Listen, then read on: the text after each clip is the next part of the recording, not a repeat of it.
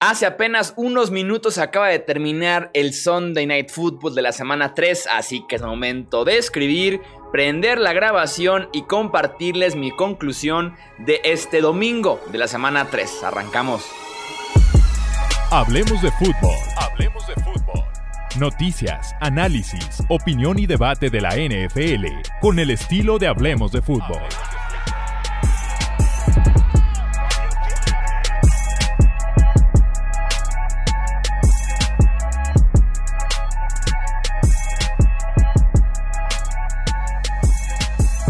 ¿Qué tal amigos? Bienvenidos a un episodio más del podcast Hablemos de Fútbol. Yo soy Jesús Sánchez y como ya es tradición, aquí estoy el domingo por la noche, casi madrugada, para hablar un poquito de lo que fue este domingo de la tercera semana ya de la temporada regular 2020 de la NFL. Recuerden que de todos modos, 24 horas después de este episodio se sube otro analizando todos los partidos del domingo y también el Monday Night Football, más a detalle, platicar de marcadores, resultados, análisis, debate y demás, pero aquí es simplemente platicar de mis cinco conclusiones que tuve de este domingo. Arrancamos de una vez para que no quede muy largo este episodio y mi primera conclusión ya lo decía yo desde la semana pasada, si no me siguen todavía en Twitter me encuentran como arroba Chuy Sánchez-bajo, páguenle a Dak Prescott. Es así de sencillo. Páguenle a Dak Prescott. Los Cowboys perdían por 20 puntos contra los Falcons y ganaron el partido.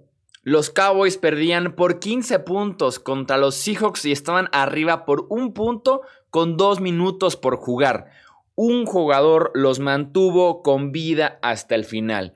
Y sin ese jugador estoy seguro que este equipo estaría 0-3 en lugar de 1 y 2 y hubieran perdido esos tres partidos por paliza sin ningún problema.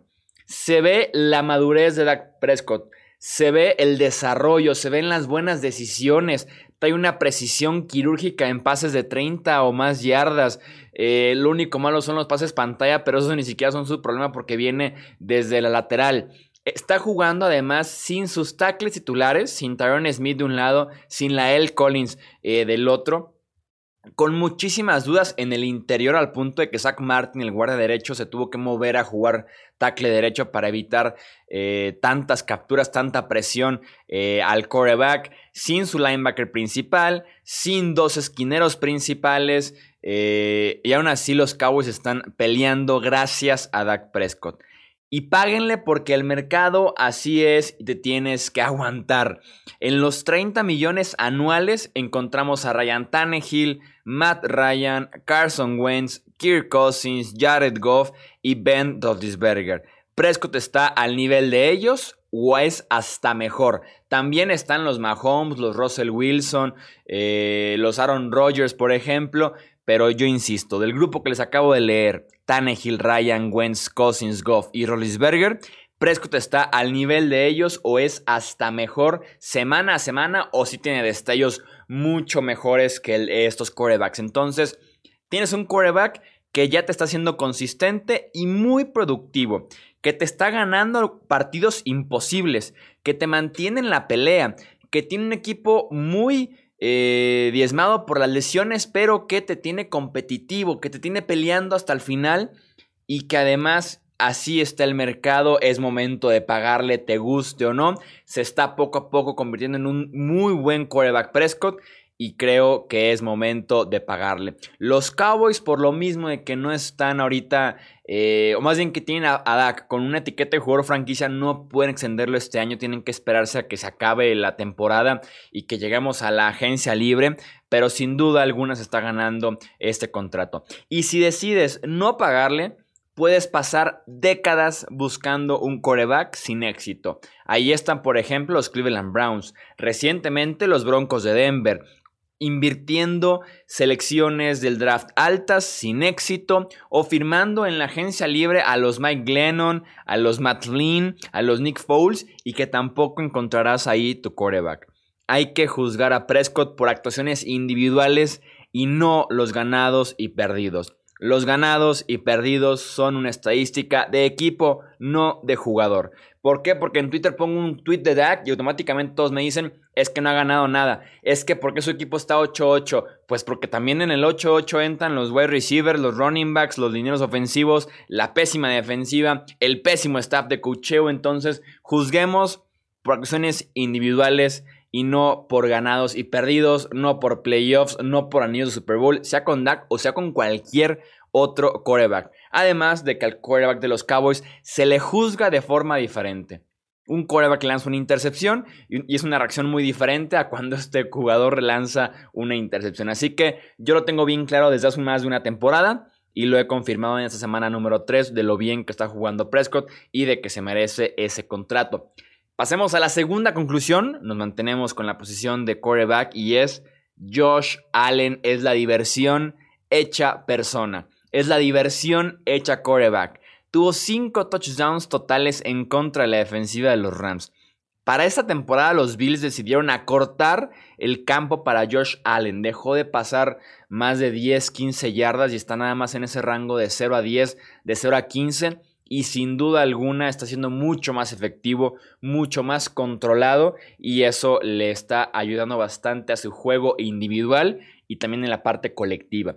De vez en cuando uno que otro bombazo siguen sin ser su especialidad ni cerca de serlo, pero están siendo un aspecto por ahí interesante de intentar de vez en cuando, ¿no?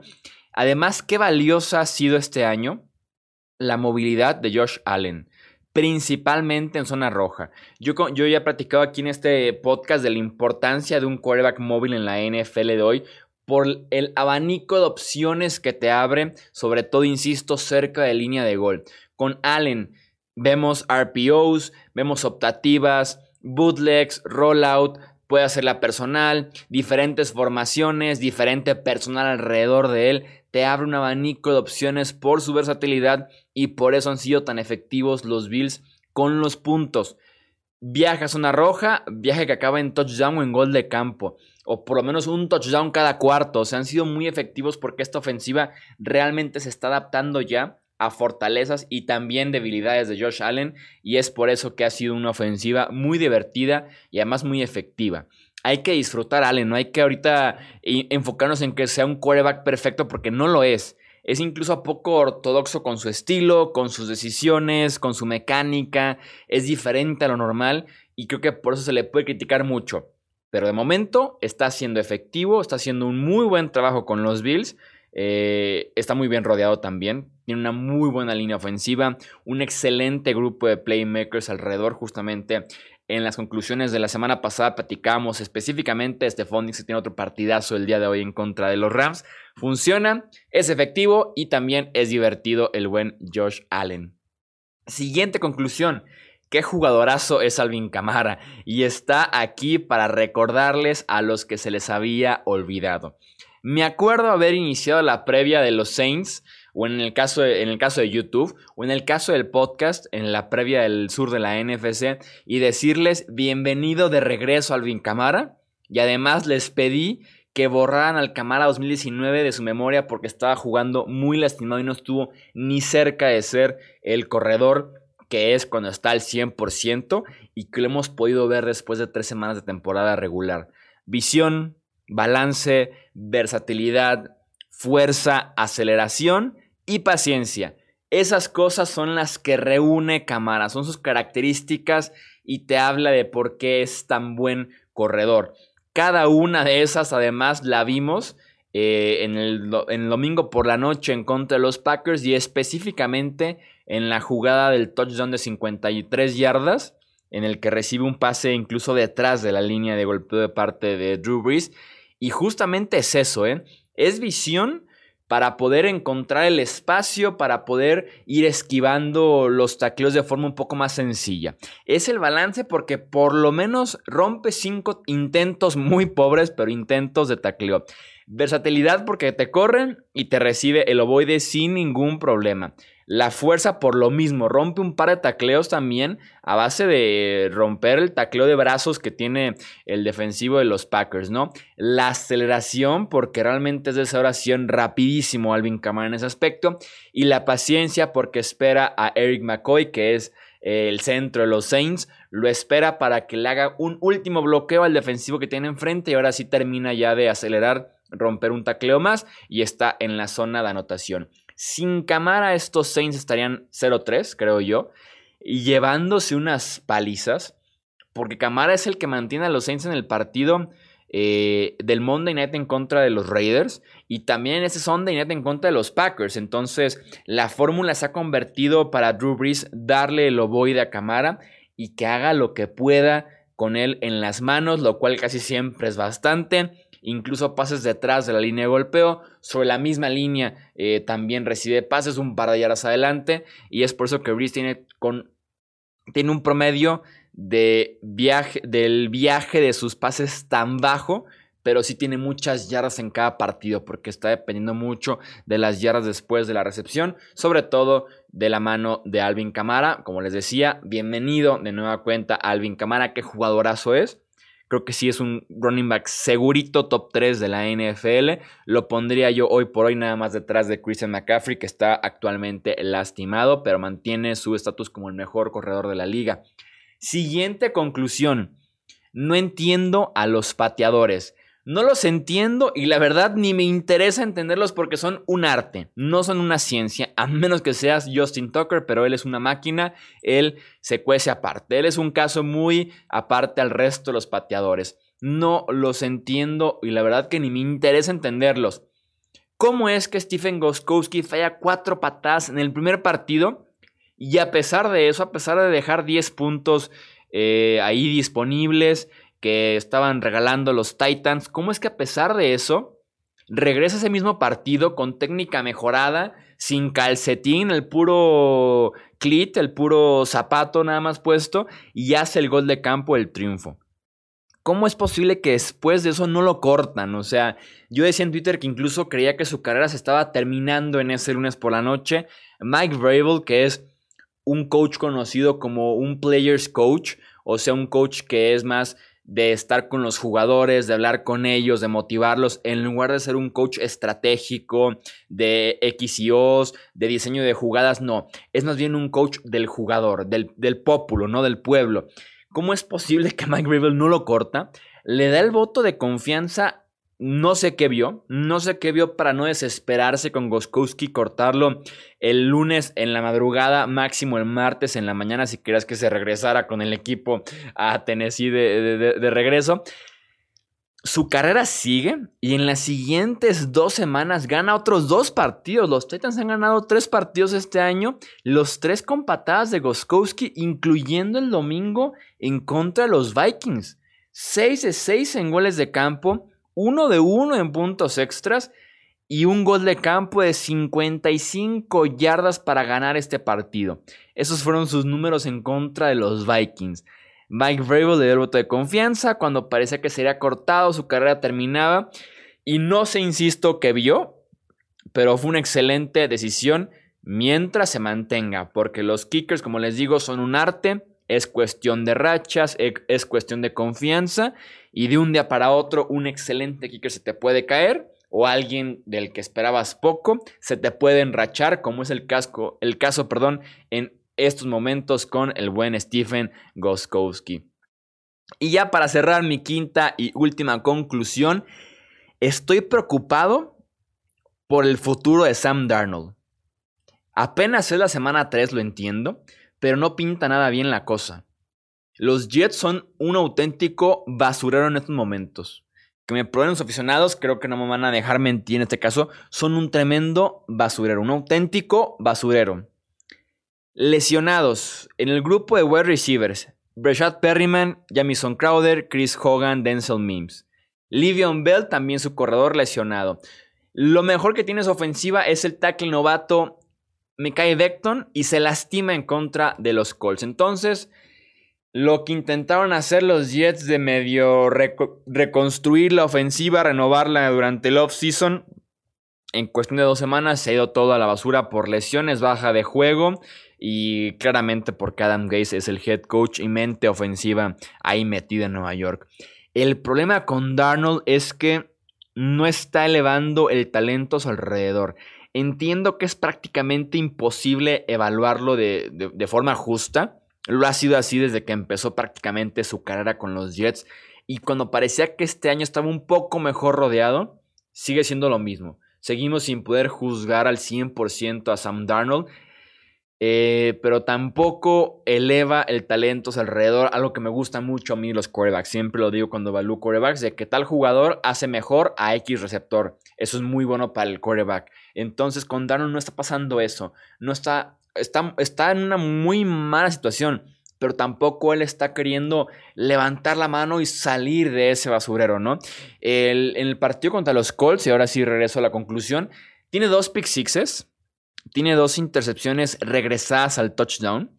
Tiene todavía otra intercepción en zona roja. Lanzó en total tres intercepciones. Y además un safety. Además un safety. Tal vez de los peores partidos para un quarterback. Tres intercepciones, dos de ellas regresadas para touchdowns. La otra en zona roja y además un safety, ¿no? O sea, peores números creo que no se pueden. Eh, sigue viendo fantasmas en la bolsa de protección. Eh, derivado seguramente de tanto golpe, de tanto eh, estar corriendo por su vida, de las experiencias pasadas, sigue viendo fantasmas. Eh, la defensiva en zona se le complica demasiado. Cuando su wide receiver sale de una zona y se mete a la otra, como que se le olvida que en la otra va a haber también alguien parado y es ahí donde vienen muchas intercepciones que parece que no ve al defensivo. Al final de cuentas parece que no ve al defensivo realmente. Tiene todavía por partido un par de jugadas que te hacen pensar que Sam Darnold es Patrick Mahomes, es Russell Wilson o es Brett Favre, es el cuera que ustedes quieran, porque escapa la presión. Eh, desbalanceado, mete un pase de 20 yardas, mete un pase de 30, una ventana muy cerrada y aún así la clava. De hecho, tiene un touchdown muy bueno en contra de los Colts en el que justamente escapa una captura, hace el rollout por afuera de la bolsa de protección y en la esquinita cerca del piloncito, ¡pum! Manda un balazo de 15, 20 yardas. Muy buen touchdown. Tiene todavía esos chispazos, pero no son suficientes. No son suficientes. Me queda claro que si los Jets mantienen esta racha, van 0-3, pinta para hacer un 1-15, un 2-14, un 0-16, no sé. Pinta fea la temporada para los Jets de Nueva York si todo se mantiene como vamos, ¿no? Me queda claro que Adam Gay se va. Mm, eh, ya no va a seguir siendo el head coach. Eh, Douglas se mantiene como el gerente general porque va llegando apenas hace una temporada y no le ha hecho mal en reconstrucción del roster a pesar de que se han lastimado a la mayoría. Eh, creo que en esta situación estamos suponiendo de aquí a nueve meses, pero en ese caso creo, que yo, creo yo que se terminaría la era Darnold en Nueva York, tal vez sin una oportunidad real tendrán que ir con el pick número uno por un coreback nuevo, si se mantiene esta mala racha de Darnold y los Jets. Y Darnold, pues a la banca, o a ser cortado, o a ser cambiado si tuviera cierto valor. Y estamos hablando de que se pudiera perder otra carrera prometedora como la de Josh Rosen, por ejemplo, que está ahorita en un practice squad de, de Tampa Bay específicamente. Entonces, estoy preocupado por el futuro de Sam Darnold. La situación es pésima. Eh, tampoco le está ayudando. Me gustaba mucho como prospecto, no por nada fue un pick top 5 en su respectivo draft, pero lo estamos poco a poco perdiendo. Y si la cosa no mejora con Darnold y con los Jets en general, su carrera puede estar en peligro, porque son nada más un par de chispazos. No sé quién se pudiera animar todavía con Darnold si lo quisieran cortar, cambiar. Insisto, mucha suposición ahorita mucho suponer lo que pudiera pasar, pero estoy preocupado por Sam Darnold con Adam Gaze y con los Jets de Nueva York. Allí están entonces las conclusiones de este domingo de semana 3 de NFL. Recordarles que se sube dentro de 24 horas análisis de cada uno de los partidos. Además de que, si llegan hasta este punto, les comparto una noticia bastante interesante que es que agregaríamos un podcast Aquí mismo se subiría, es un episodio, no es un podcast como tal, es un episodio. Eh, muy interesante, estoy, estoy fascinado con el concepto. Vamos a grabarlo apenas esta semana, ver si funciona, a ver cómo queda y lo subiríamos, pero insisto, me encanta el concepto. es, es de NFL obviamente, pero es un poquito diferente, es como que otro ángulo de la NFL.